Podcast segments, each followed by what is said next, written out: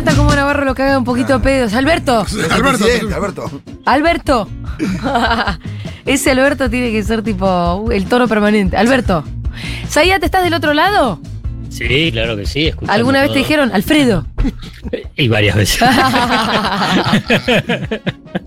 en general, cuando me dicen Alfredo. Alfredo. Ah, sí. eh, no, estamos mal. Estamos cuando- mal, cuando digamos, Debo me además, a mí me conocen en toda la familia Claro. y, y- y en el hogar con un seudónimo. Entonces. El Cuchú. entonces, Claro. claro. Ah, lo mismo me pasa a mí, Alfredo, así que tranquilo. Cuando no te dicen Cuando, pitu es porque cuando No, dice Débora- Alfredo es que. Débora me, claro, Débora me dice pi, pero cuando me dice pitufo, ¡oh!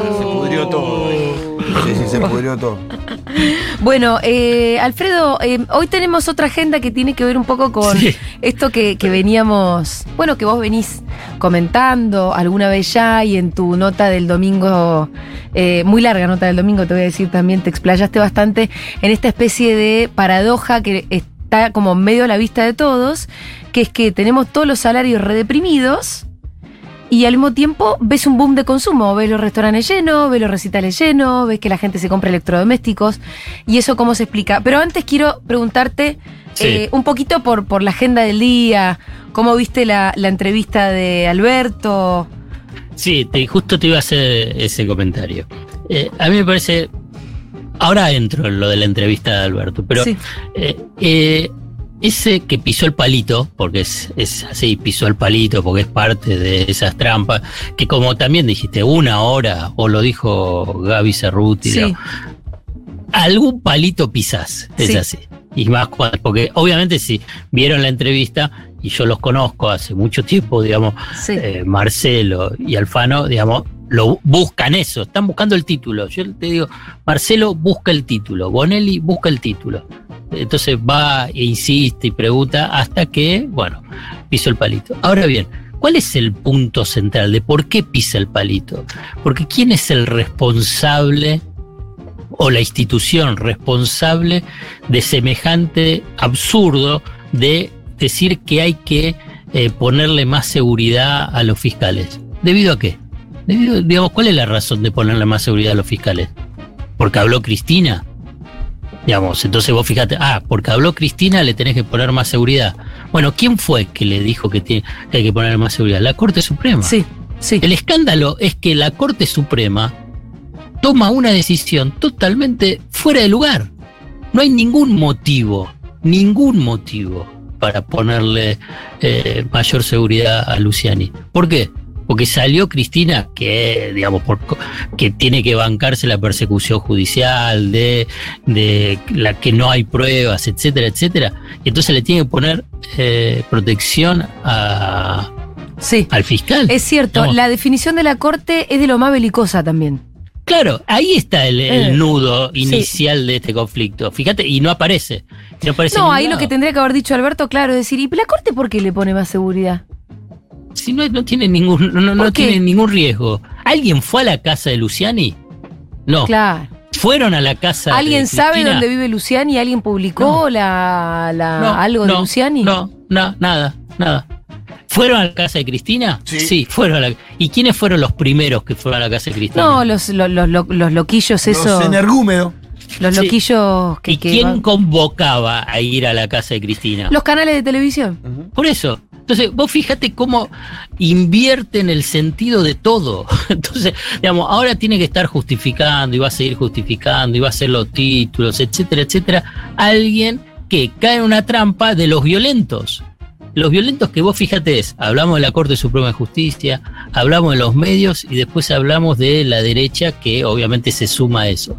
Es, esa es la inmensa trampa que existe hoy en, en- en- si querés, en la vida política, en la Sí. sociedad, que es un es una alianza que pone en cuestionamiento, me- mejor dicho, está violentando los consensos básicos de la democracia que la Argentina recuperó desde el 83 a la fecha, a la fecha, hasta el 2000, hasta diciembre del 2015. Digamos, esto es un punto central. Y la Corte Suprema de Justicia es un instrumento central que tenía que pedir el, mayor seguridad para los fiscales. Es una vergüenza. Ese es el escándalo que para mí dispara todo. ¿Por qué?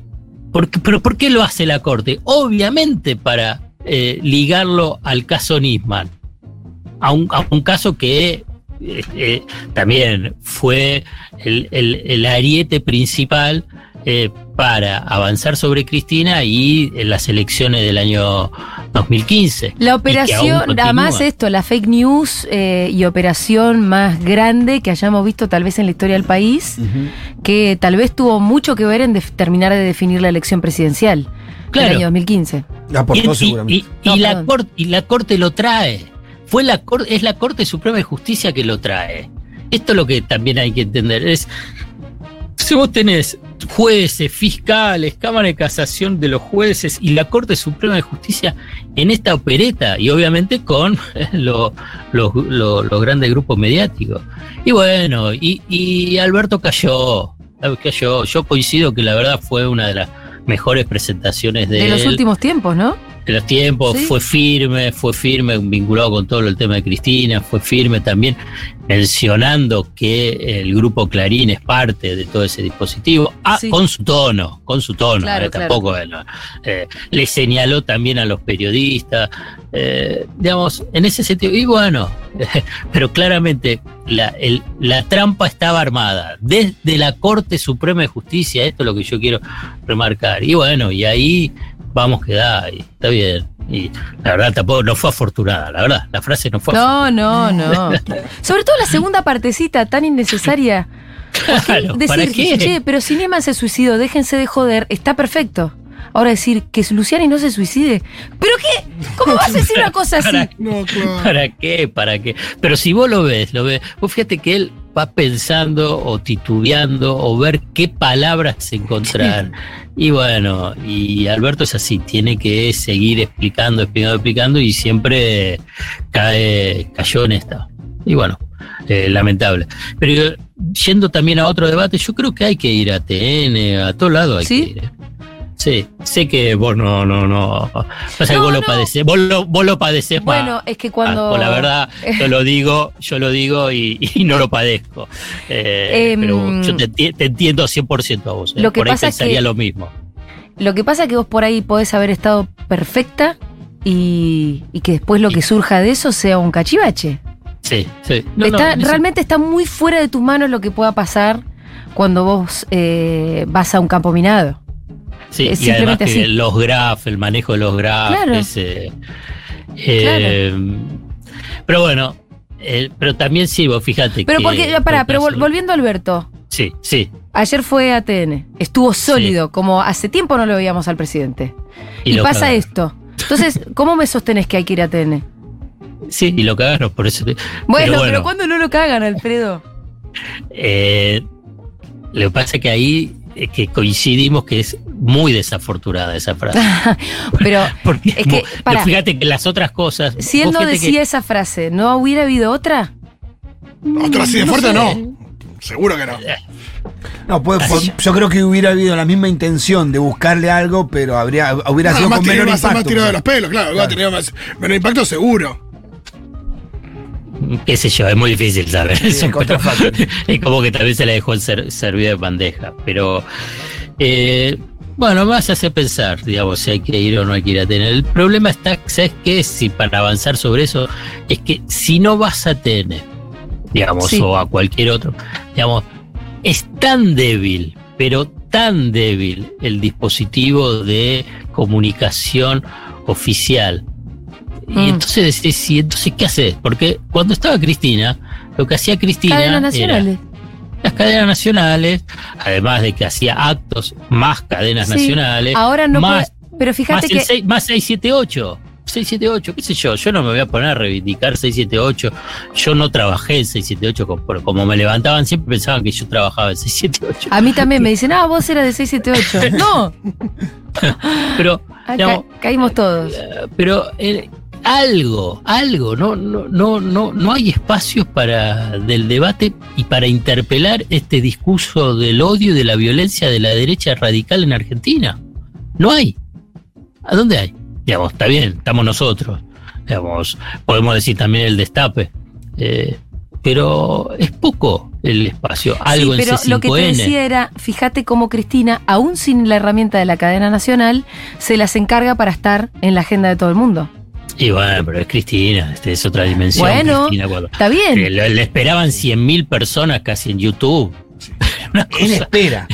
en espera. Claro, claro. Y después fueron Ah, a la casa, dos noches Lo que seguidas. genera ella no lo va a generar nadie más. Pero, Ella que- no pero ella lo genera porque construyó también ese liderazgo. Sí. Y eso se, Sí. eso se lo, lo inventó algún día, ¿no? Cristina siempre fue Cristina. Sí, yo creo que primero lo construyó gobernando Exacto. y después de un gran gobierno Tomando logró, decisiones. logró consolidar su liderazgo. Quiero hoy- decir, hoy un cosechando gobierno, eso, ¿no? pero más allá del liderazgo de Cristina, creo que un gobierno tiene las herramientas como para copar la agenda. Sí, si quieres, sí, bueno. Si vos tomás decisiones, ya está.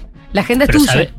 Yo creo que lo construyó Cristina y para tratar de hacer el paralelismo ahora, que a medida que fueron acorralándola, digamos, la forma de defensa que tuvo ella, digamos, y que ahí construye su liderazgo, yo creo que comienza con la crisis del campo, ¿no? En el, el 2008 y que así la va a construir. Esa medida que cada vez más la fueron acorralando, acechando, eh, violentando, agrediendo. Entonces ahí fue construyendo lo que obviamente estaba toda la pasta de liderazgo, ¿no? Porque Claro. tampoco es que cualquiera lo pueda hacer. No, no. Eh, en cambio, digamos, en este caso, digamos, Alberto u otros del peronismo, cuando son acorralados, no construyen ese liderazgo.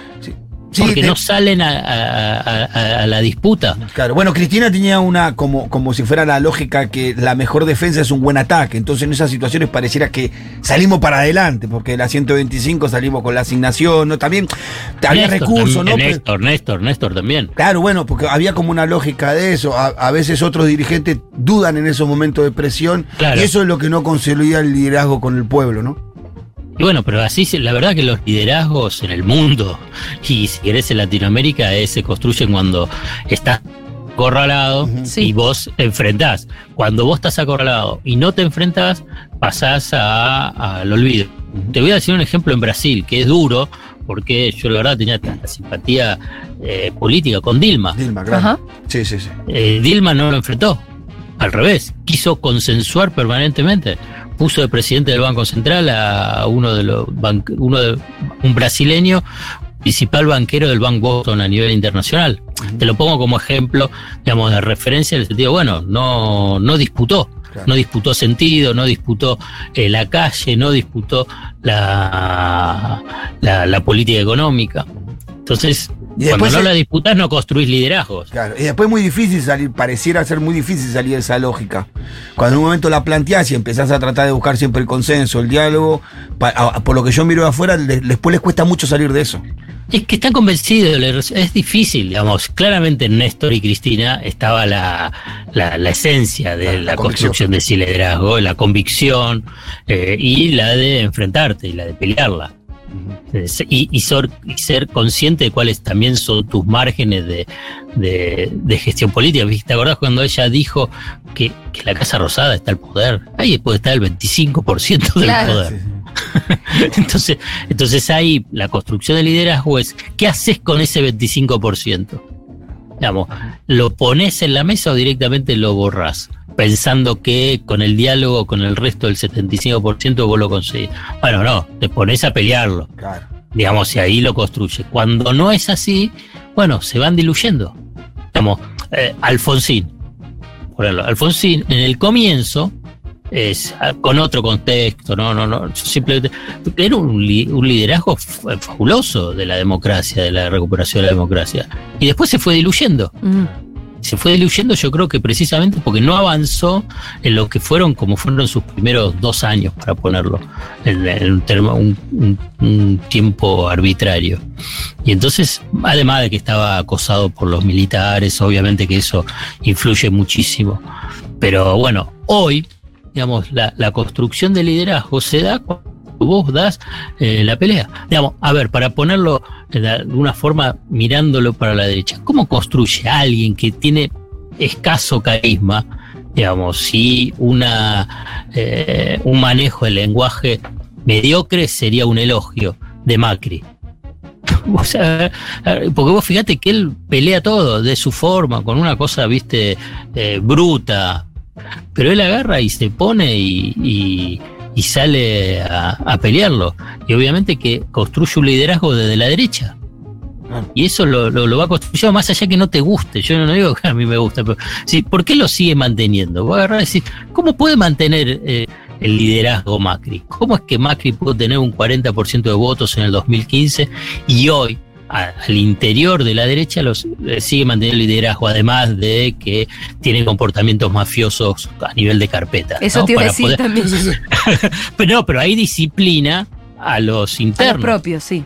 a los Sí, propios. a los votantes yo no sé cómo los tiene tan enamorados. Creo que Pero está- porque creo que sale, Alfredo, porque sale, a combatir, a, sale a decir combatir. barbaridades. Sale a combatir, sí. Sí. Sale a combatir, eso es lo que te digo. Y, y hoy la, la política, en- no solamente en Argentina, todo, eh, se da con esos tipos de liderazgos. Eh, Sí, se, nota inclusive en el cambio de, de actitud de la reta de un tiempo allá atrás para acá. Cuando lo quisieron parar como Paloma, vio que perdía su. Sí, pero no le crees. No, no se le cree tampoco, pero intenta, viste que lo intenta todo el tiempo. Lo intenta, Sí, lo sí, intenta. Pero, pero vos fíjate cómo salió, eh, justo lo acabo de leer hace un segundo, Macri, ¿no?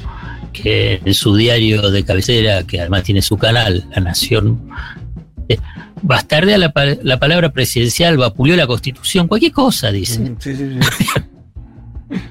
Eh. Agarra y eh, putea, dice, se pone en el centro, digamos, y lo personaliza. Pero bueno, qué sé yo. eh, no sé cómo llegamos acá, pero ah, Alberto. Eh, no, De Alberto, en realidad, Alberto. Nos quedan muy Pero ¿por qué no? Pero lo último, por lo último, porque Alberto empezaba, digamos, si lo escuchás bien el, el reportaje, bien firme. Sí. Y después iba como tratando de convencerlos a los periodistas y que no, y no tenés que convencerlo nada, ¿no?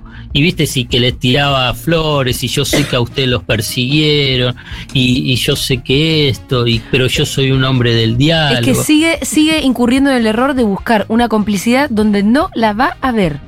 Claro, esa- eh, exactamente, ahí está. Es Ni Mañeto, ni Bonelli, ninguno de ellos, hagas lo que hagas, van a ser cómplices tuyos nunca. Ni por un segundo. Ni durante una Sí. entrevista, ni un minuto.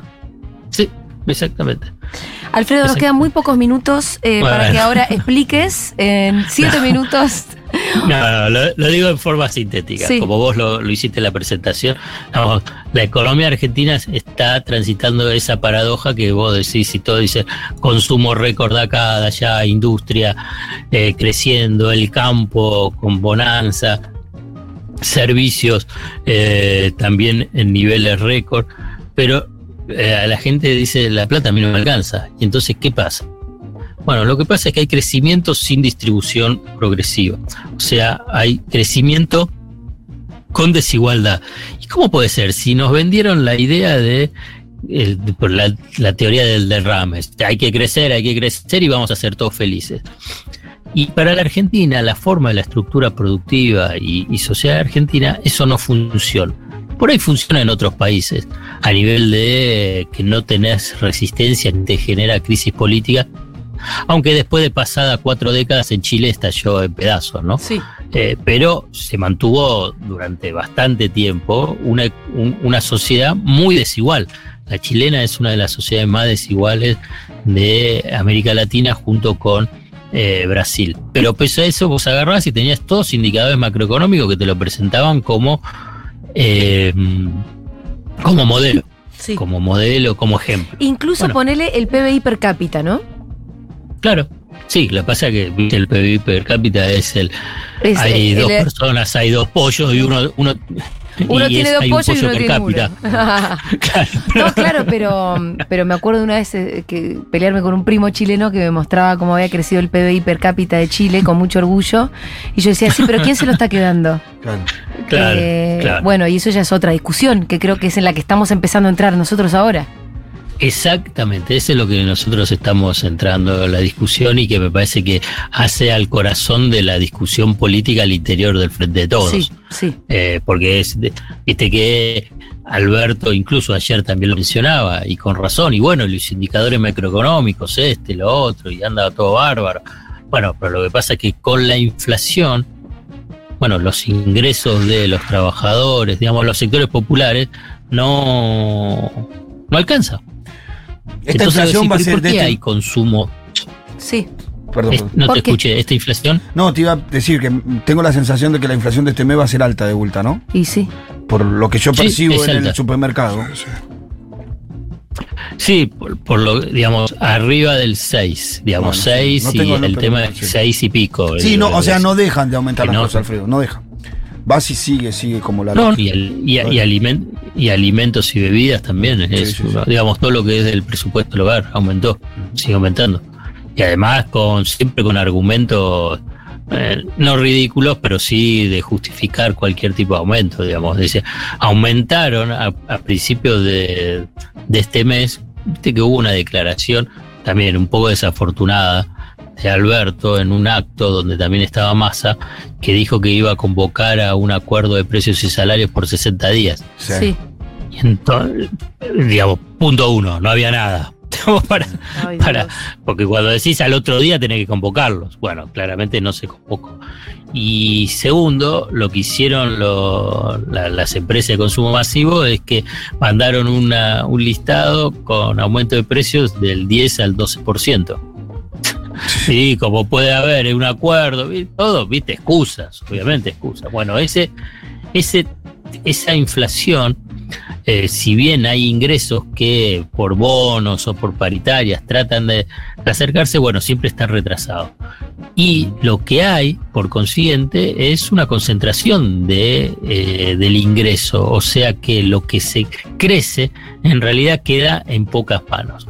Y esto es lo que eh, hay un informe de eh, Cifra, eh, CTA, que es un centro de investigación y formación, y junto con la gente de Flaxo, del área de economía y tecnología, que habla precisamente cómo el sector del capital subió números redondos del 40, del 40 al 47% de la participación la distribución del ingreso, en cambio el sector del trabajo bajó del 51,8 al 43, digamos, perdiendo participación. Un periodo que agarra el macrismo y agarra los dos años de, de Alberto, el 2020 y el 2021. Y fundamentalmente en el 2021 es donde se produce eh, los, la, la diferencia más pronunciada entre capital, capital y trabajo. Bueno, esto es para explicar, para tratar de entender que la economía crece, pero no distribuye. Y entonces es, ¿está todo mal? No, porque la economía crece, la verdad. Si no te- la economía no creciera, digamos, estaríamos peor.